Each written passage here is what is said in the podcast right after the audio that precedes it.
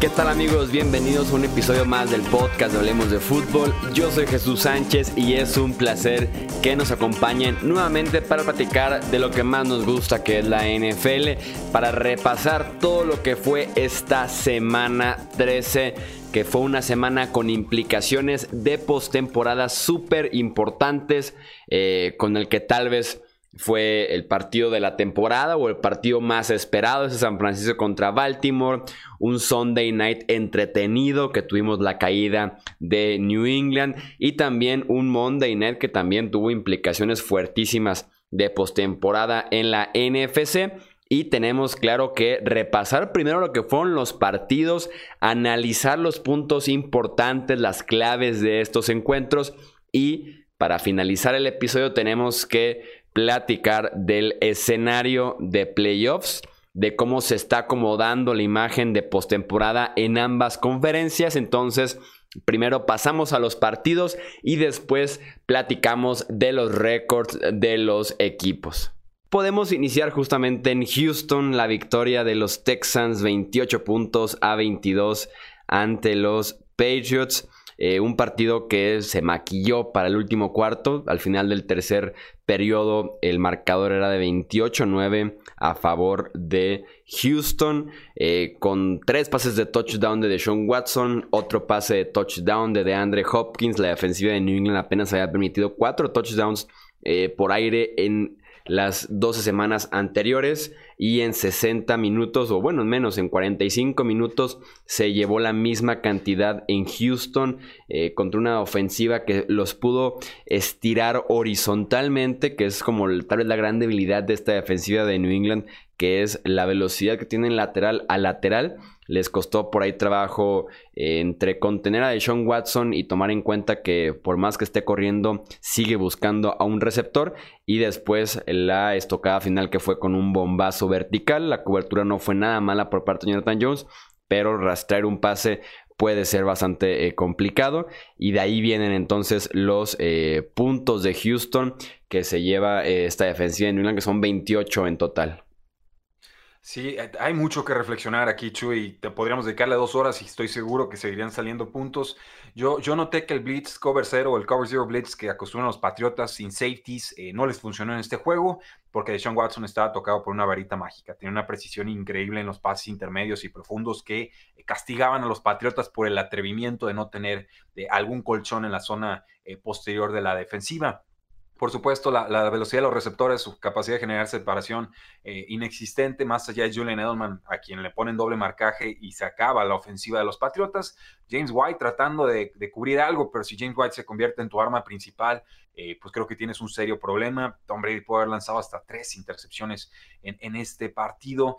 Un buen partido para los Texans, o sea, se quita la malaria de perder contra Bill Belichick tantas veces. Eh, yo por eso descontaba las posibilidades de Texans en este eh, partido, pero sí ya, ya los problemas ofensivos de los Patriotas queda bastante claro que se les acaba el tiempo para arreglarlos. Yo, yo no veo por dónde, porque ni hay la línea ofensiva del año pasado, ni hay salud, y tampoco está Sonny Mitchell como la temporada anterior en esa postemporada.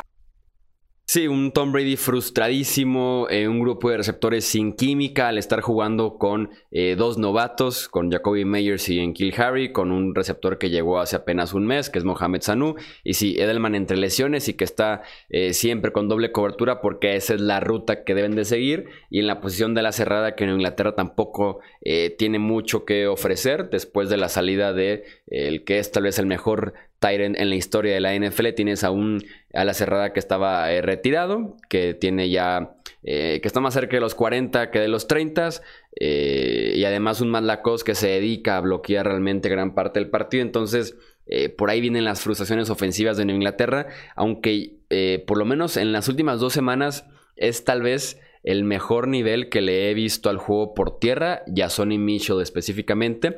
Y si retomamos lo que pasó en 2018, la ofensiva en Inglaterra es justamente en diciembre, para el cierre de la semana 15, 16 y 17, que toma su identidad ofensiva que al final de cuentas los marca y les permite ganar el Super Bowl prácticamente en enero y en febrero, que es el juego por tierra fuerte con Sonny Mitchell.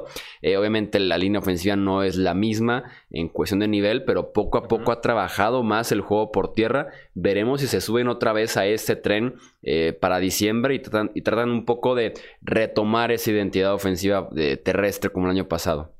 Sí, yo, creo que lo van a intentar y creo que esa tiene que ser la, fórmula porque Tom Brady a los 42 años eh, pues le, faltan muchas piezas alrededor y obviamente hay, yo veo síntomas claros de, regresión, no tan graves como en un Philip Rivers quizás, pero, pero ahí están. Eh, si tuviera que apostar, yo creo que no, no lo van a lograr en esta ocasión. Eh, no me gusta apostar contra los Patriotas porque año tras año nos, nos cae en la boca los que creemos que se les puede estar acabando el gas, pero comienzo a sospechar que ahora sí, veremos.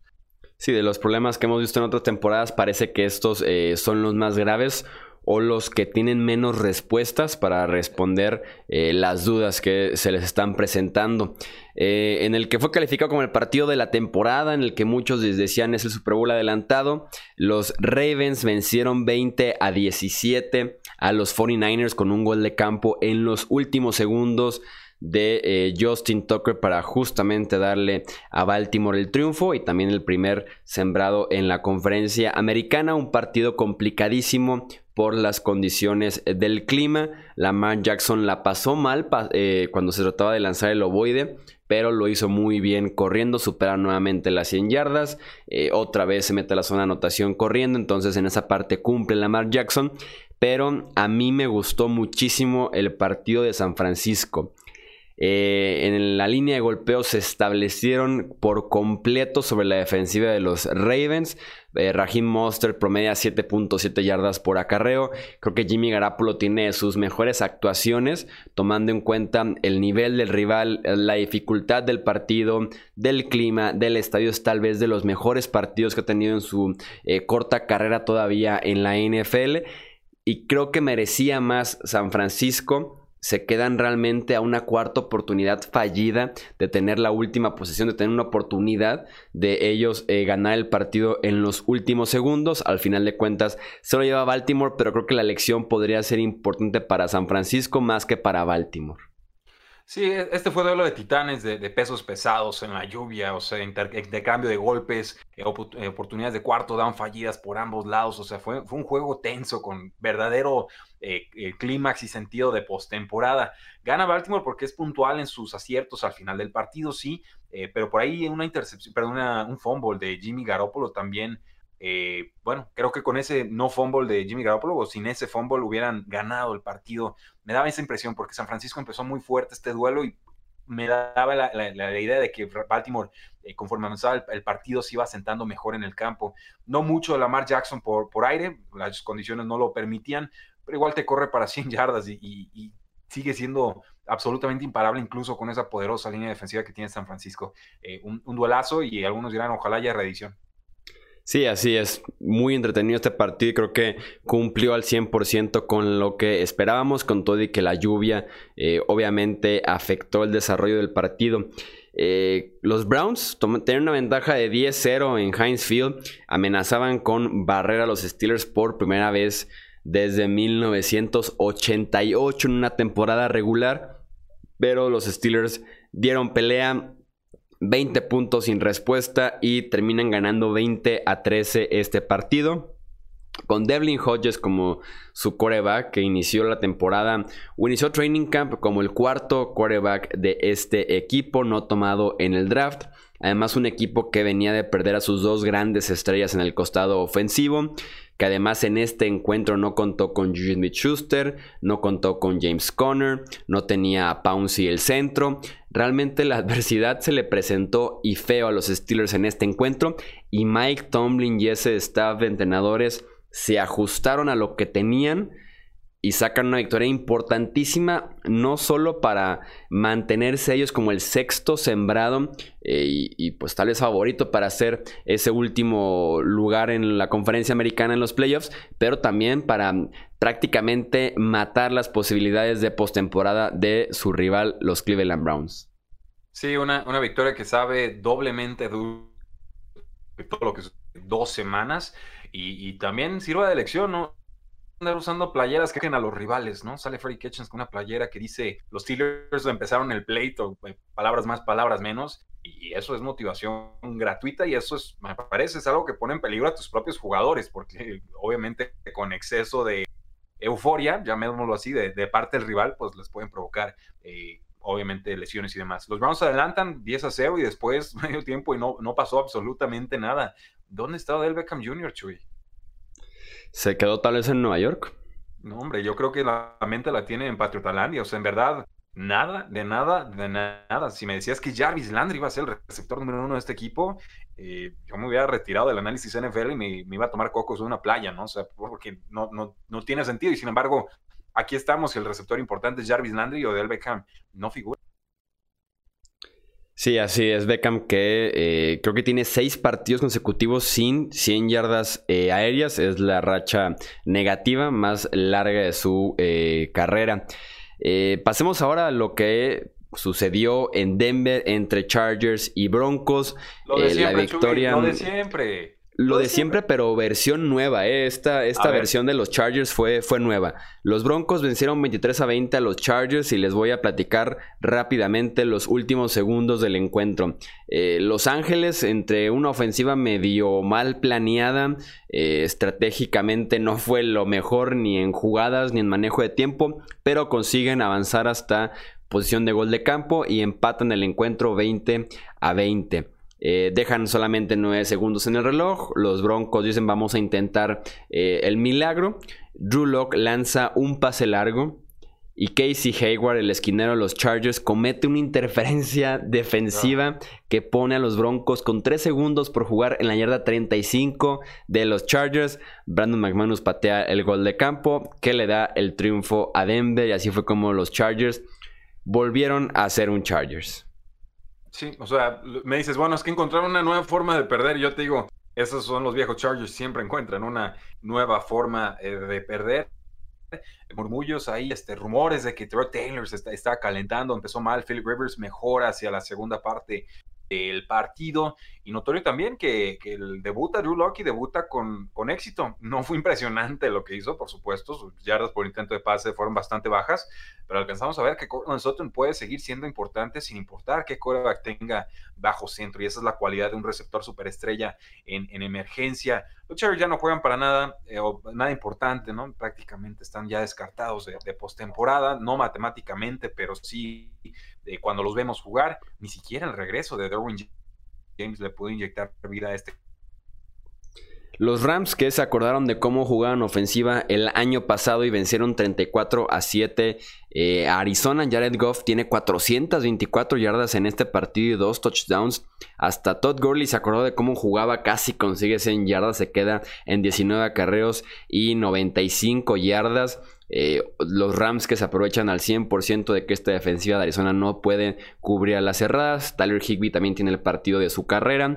Eh, utilizan muchísimo play action justamente con un Todd Gurley que estaba corriendo bien, les permite eh, eso. Además de que su defensiva sofocó por completo al ataque de eh, los Arizona Cardinals, después de haber permitido 45 puntos ante los Baltimore eh, Ravens, estuvieron encima de Kyler Murray todo el encuentro, al punto de que eh, fue mejor sacar a Murray para mm, que mejor estuviera bien, no se lastimara o no se perjudicara más su actuación, que fue realmente pobre contra esta defensiva de Los Ángeles.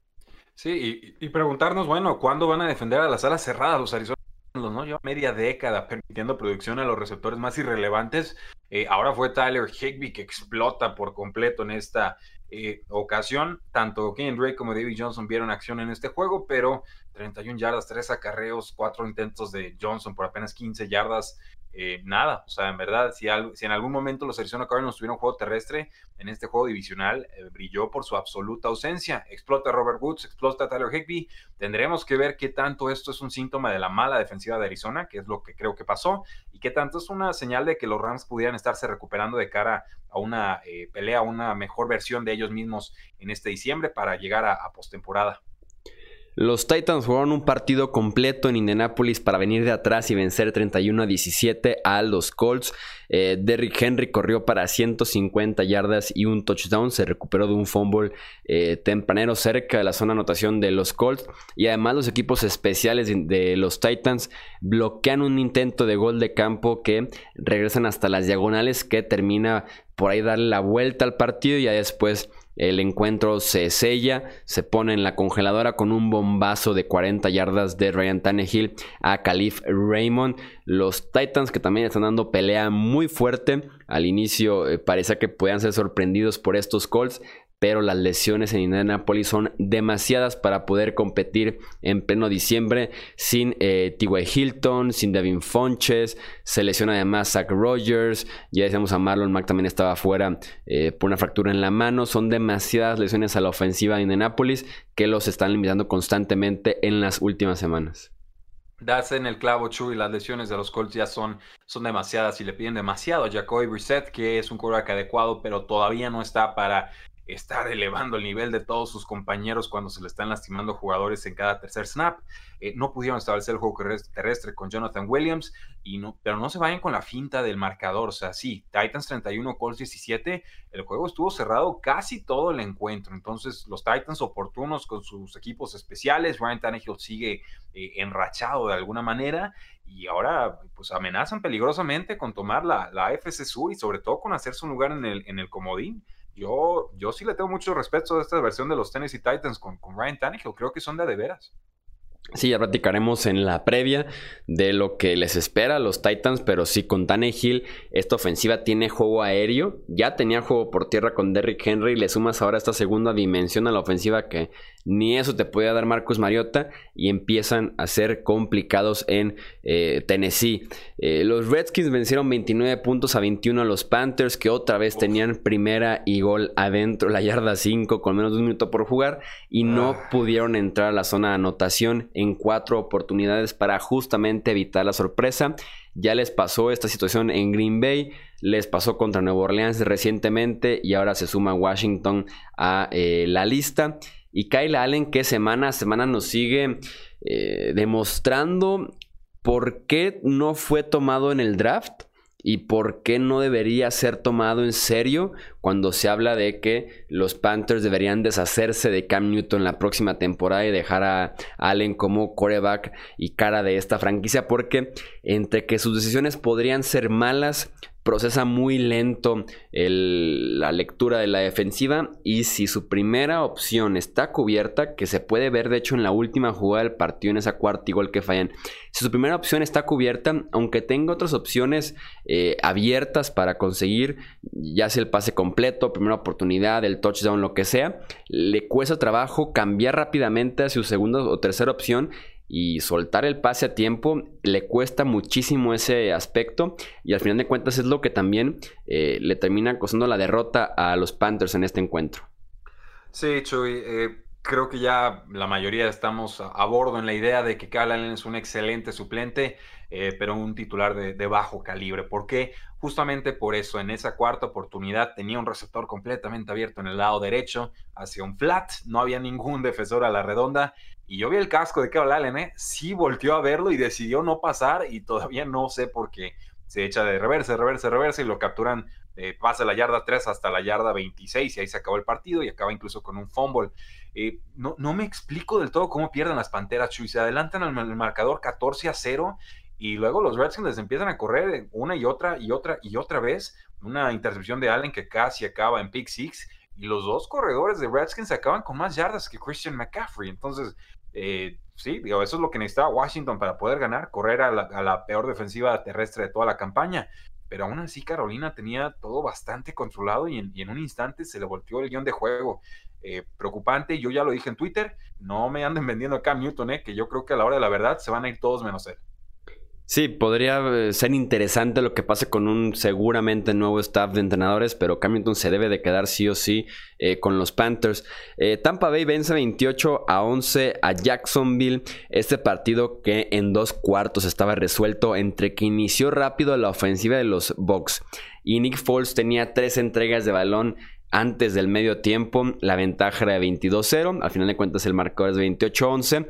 Y eh, Jacksonville que decide ir con Gunner Minshew después del medio tiempo. Al final de cuentas eh, la magia de Minshew no es suficiente para darle la remontada a los Jaguars. Y Tampa Bay que está eh, cerrando el año bien como normalmente lo hace James Winston, que es cuando empieza a engañar a sus coaches, a analistas, eh, periodistas y demás, de que podría ahora sí la próxima temporada ser la buena para él después de un buen cierre de campaña anterior. Eh, lo está haciendo otra vez James Winston. Bueno, si, si quieren repetir la fórmula se divierten porque yo ya me bajé de ese barco. Y te acuerdas la temporada pasada que dije, bueno, hay que darle más tiempo a James Winston esto es lo que es, o sea, nos va a lanzar tres intercepciones en algún juego y luego nos va a lanzar tres touchdowns. Y si estás satisfecho con eso y puedes estarlo, ¿no? es difícil conseguir un quarterback que la NFL, no hay ningún problema. Te va a costar un poco más, hay que pagarlo y ya está. Pero no, si están esperando que vaya a evolucionar, como la, la novia que quiere cambiar la actitud del novio porque cuando se casen y demás, e, esas cosas no funcionan, ¿no? Y creo que con James Winston no va a pasar. Eh, Chuy, por favor, explica tu punto sobre Nick Foles, esta discusión que tuvimos de Gardner Minshew con Nick Foles. Vi que alguien la, recordó en Twitter. Y a como yo la recuerdo, habías dicho que habían todos los argumentos del mundo para meter a Foles sobre Gardner Minshew. No que estabas diciendo que Nick Foles iba a ser un buen mariscal de campo. Sí, así es. Eso? Sí, estás en lo correcto. Sí vi que generó polémica. Cuando recién pasó y ahora que también tuvimos esta semana con Nick Foles, yo explicaba o más bien trataba de defender los argumentos eh, para meter a Nick Foles cuando estaba regresando de lesión. ¿Por qué? Porque se lesionó jugando bien contra los Chiefs en la semana 1 y Minshew cerró su paso como titular eh, jugando bastante mal. Después, sobre todo, de un partido desastroso contra Houston en Londres. Entonces yo defendía el hecho de que Nick Foles tenía que ser titular en cuanto regresara de eh, la lesión, que fue el caso. Ahora, ya que vemos a Nick Foles con tres partidos desastrosos, estoy totalmente de acuerdo que es mejor opción ahorita Minshew que Nick Foles. Evaluar el futuro que tienes con Minshew y dejar para el off-season la discusión de qué hacer con Foles porque su contrato no te permite hacer prácticamente nada. Al menos de que lo, intentes cambiar o algo por el estilo. Que tendrías que meterle por ahí como una segunda ronda para que alguien se anime. O sea, uh, empaquetar a Foles con una segunda ronda y que alguien te dé ahí algo. ¿no? Hay, como 50 ahí pendientes de pago. ¿Y a quién podrías mandarle a Nick Foles? Esa es pues, la este, pregunta. Pues no sé si los osos de Chicago vayan a liberar algo de dinero, pero son los primeros que me vienen a la mente. Lo complicado con Chicago es que sí, la necesidad está ahí pero tienen los... entre no sé qué... No sé realmente el precio de Foles, porque Chicago no tiene tantos picks, sobre todo altos. Eh, pero sí, si te empaquetan a Foles con una segunda, eh, ¿qué estarías pagando por una cuarta, una quinta? Algo, algo por el estilo. Para comerte tanto dinero garantizado. Sí, bueno, y esto es asumiendo que Gardner Minshew da la respuesta, porque si no mejora esta campaña aún con su regreso, posiblemente estén los Jaguars buscando un quarterback en el draft. Qué costosas decisiones de los Jaguars últimamente con eh, los quarterbacks, ¿no? Si sumaras todo lo que le pagaron a Black Bortles de ese muy mal contrato, y si sumas ahora lo que le están pagando a Nick Foles en este contrato que se ve tal vez igual de mal, pensarías que eh, tienen al mejor quarterback de la NFL y por eso están gastando tanto en la posición de quarterback, ¿no? sí, sí, bueno, ha pasado con los Washington Redskins que le están pagando a Alex Smith y a Cole McCoy. Eh, disculpen a eh, Case Keenum. a Case Keenum, sí, o sea, le están pagando a todos y ninguno de ellos juega para, para el equipo de forma titular. O sea, quieres ser un mal equipo y mantenerte con un mal equipo, dale malos contratos a jugadores que no lo valen. La mejor forma de quedarte malo eh, a nivel competitivo, creo que es pagarle contrato de superestrella a un quarterback promedio o, inferior. Y el tema aquí es que hay equipos que aparentemente no se saben ni siquiera autoevaluar, Chuy. Y creo que pasó con los Ángeles Rams, con Jared Goff y creo que pasó ahorita con los Jacksonville Jaguars y creo que en su momento pasó con los Washington Redskins y, así ha habido una serie de, decisiones en las cuales le pagan un dineral a mariscales de campo que todos sabemos que no valen eso y que no elevan el nivel de los compañeros a ese nivel y, cuando no rinden y no puedes gastar en otras posiciones, pues te quedas haciendo malo tres o cuatro o cinco campañas. Entonces, eh, sí, aquí tenemos que entrar a un tema de, de, cómo administrar el dinero, el salary cap y la toma de decisiones y la autoevaluación y demás. Eh, pero sí, es el purgatorio que Jacksonville se ha autoimpuesto. Nadie los ha obligado a darle ese dinero ni a Blake Bortles, ni a Nick Foles, ni a nadie. Y aquí están. Sí, no, tener en tu tope salarial al mismo tiempo contratos de Bortles y de Foles sin que sean realmente ninguno de los dos la respuesta Y sí, la respuesta tal vez siendo un quarterback de sexta ronda que apenas gana 600 mil dólares anuales, es hasta vergonzoso para la gerencia eh, de los Jaguars, que está siendo liderada por Tom Coughlin y que también podría salir este mismo offseason junto a todo el staff de entrenadores de Doc Marrone, incluyendo al mismo eh, Doc Marrone.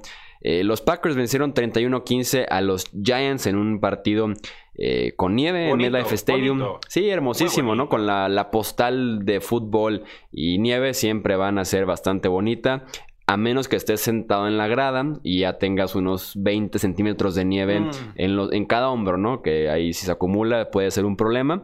Pero eh, quien acumuló yardas fue Aaron Rodgers contra esta secundaria de eh, los Giants. También cuatro pases de touchdown, incluyendo dos a Davante Adams. Allen Lazar, que responde en momentos importantes de este partido que estuvo cerrado. Hubo un tiempo en el que iba 7-7, después Green Bay estaba apretado 17 13 ganando la Nueva York, se la juegan en cuarta y 10 y termina siendo jugada hasta de touchdown. Entonces, complicado el partido para Green Bay, sobre todo por la parte del clima, pero eh, como dijo Aaron Jones, los buenos equipos no pierden dos partidos consecutivos y Green Bay cumple con eso. Sí, le están dando más toques de balón a Jamal Williams. Ojo ahí, está jugando bien y creo que está siendo subestimado en esta temporada el buen llamado, como en algún momento sucedió con Mark Ingram. Y yo vi un mariscal de campo que sabe jugar en nieve y otro que creo que nunca había visto nieve en su vida. ¿eh? No sé si es, compartes la impresión, Chuy, pero eh, Jones, tres entregas de balón, una victoria bastante cómoda de los Packers ya después de que se, se, se desmarcan. Eh, yo esperaría ver más síntomas de mejora en esta ofensiva de, los gigantes, sobre todo con estando recuperando efectivos, pero Saquon Barkley completamente contenido, Evan Engram no aparece. Y pues tenemos que ahora sí que ver a, a Smith, una ala cerrada suplente como el líder receptor del equipo, ¿no? Con 6 de 8 targets para 70 yardas. Eh, o sea, sí entiendo novato, eh, lo que quieran con, con Jones, pero no hay mejora. Y hay muchas entregas de balón y eso me hace pensar que no es el futuro de la franquicia. Sí, comparto contigo eso, ¿eh? entre que la manera en la que estaba lanzando, eh, cómo sus pases estaban muriendo en el aire, sí parecía que Daniel Jones en su vida eh, había pasado en, la nieve y que realmente estaba teniendo un momento complicado en MetLife Stadium el pasado domingo. Cincinnati ya no es el último equipo que no tiene victoria en la NFL. ya todos tienen por lo menos un triunfo después de que vencieran 22 a 6 a los Jets de Nueva York. Eh, los Jets que han perdido contra los Dolphins que estaban 0-7 y ahora pierden contra los Bengals que estaban 0-11. Eh, es tal vez la estadística más penosa que podemos tener este año en la NFL, sobre todo cuando los eh, Jets estaban encendiendo un poco, se estaban enrachando recientemente con tres partidos muy buenos a la ofensiva. Ahora solo le pueden hacer 6 puntos a la defensiva de los Bengals. Sí, esto, es, esto es vergonzoso, Chuy. O sea, por cómo empiezas a, disculpar a unos Jets de Nueva York que pierden por tantos puntos contra Cincinnati, que sí recuperaban Andy Dalton y es un coreback eh, promedio, ¿no? La línea Mendoza de corebacks en la NFL, lo entiendo, pero son los Cincinnati Bengals, o sea, no, no frieguen. estos Jets de Nueva York, en serio, eh, Pau Pérrima actuación, no pudieron ni siquiera acercarse, ni siquiera entrar a una zona roja de los Cincinnati Bengals, Chuy todos los equipos le habían anotado 16 o más puntos a los Bengals. Los Jets se quedaron en 6. Eh, híjoles. Eh, han mostrado ligeros síntomas de mejora los Cincinnati Bengals en líneas generales, nada del otro mundo, pero eh, creo que en, general sí responden anímicamente al regreso. Y ojo ahí, regresa John Ross, semana 14 para los Bengals, solamente para ver si puede refrendar esa condición de receptor número uno en fantasy football que llegó a tener antes de que se lastimara en la semana 4. Pasamos entonces a otra de las sorpresas en la NFL esta semana, que fue la victoria de los Miami Dolphins 37 a 31 contra las Águilas de Filadelfia. El partido perfecto de Ryan Fitzpatrick. Su primer intento en este encuentro lanzó una intercepción, literal la primera jugada eh, del encuentro, intercepción de Ryan Fitzpatrick, pero después rebota, se apoya de Devante Park, que está teniendo un temporadón y terminan metiéndole 37 puntos a las Águilas de Filadelfia que hasta se comieron tal vez la jugada del año, un touchdown del despejador de Miami al pateador de Miami. Así de, así de raro suena, así de raro, bizarro, no creíble suena esta jugada, pero hubo un touchdown del despejador al pateador. Filadelfia, que son impostores en este año en la NFL, son simplemente un equipo... Eh, malo. No, dirías malo, iba a decir no bueno. Lo mismo, o sea, vaso, medio lleno, medio vacío.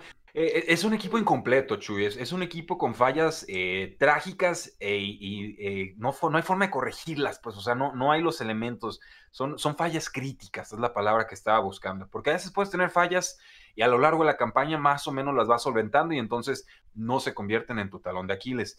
Aquí con las Águilas de Filadelfia, pues sí, despierta la ofensiva, 31 puntos, pero esa defensiva, la, secundaria había estado mejorando, pero Devante Parker parecía Randy Moss en el campo, y era una y otra y otra y otra y otra, y, en verdad no, no, había ni respuesta. Mike Gesicki también le estuvo haciendo mucho daño, y ya cuando el punter le lanza un, touchdown a, quien centra la pelota, o sea, apaga y vámonos, ¿no? O sea, mientras más pronto acabe la temporada para Filadelfia, mejor.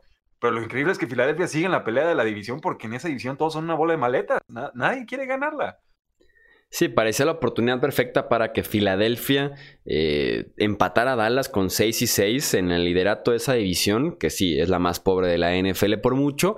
Y no, pierden contra Miami, se complican ellos solos este pase a playoffs. Aquí lo platicamos, leíamos el calendario de uno, leíamos el calendario de otro, no sabíamos cómo se podían acomodar ahí.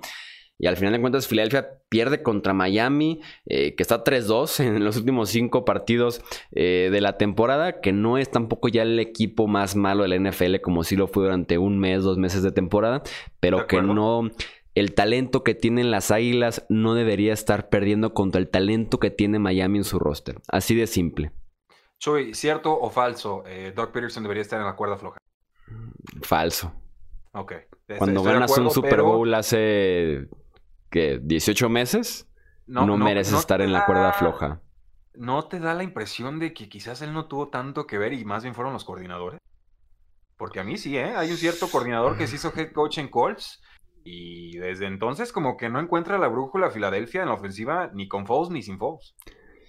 Sí podría ser, es un muy buen punto este de, Frank Reich. Eh, Jim Schwartz, que también tal vez tiene madera de ser head coach sin ningún problema, que es el que se encarga de la defensiva.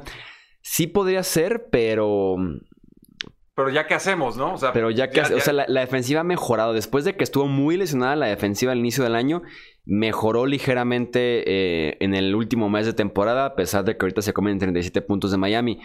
Pero también culpar a Doc Peterson por un Carson Wentz que perdió por completo la brújula en precisión, en decisiones. No sé, yo no lo vería en la cuerda floja, tal vez un año más así y te la creería, pero en 18 meses no puedes pasar de ser eh, head coach ganador del Super Bowl a ser un head coach despedido y en el momento en el que Philadelphia se le ocurra despedirlo, van a saltar sobre él 20 equipos diferentes. Sí, digo, porque hay necesidades para ese puesto. Yo, creo que Carson Wentz tuvo una actuación mixta, no, no la llamaría una actuación mala. Eh, sí, falló algunos pases, esto ha sucedido con Wentz a lo largo de la campaña, pero sí estuvo moviendo las cadenas. En realidad, pues la defensa no paró a Miami del segundo cuarto en adelante, no lo sacaban del campo y, pues, simplemente Águilas nunca pudo alcanzar. Cerramos la actividad del domingo con el partido entre Oakland y Kansas City, la victoria 40 puntos a 9 de los Chiefs sobre eh, los Raiders, que prácticamente ya amarran con esto los Chiefs la división. Tienen ventaja de dos partidos.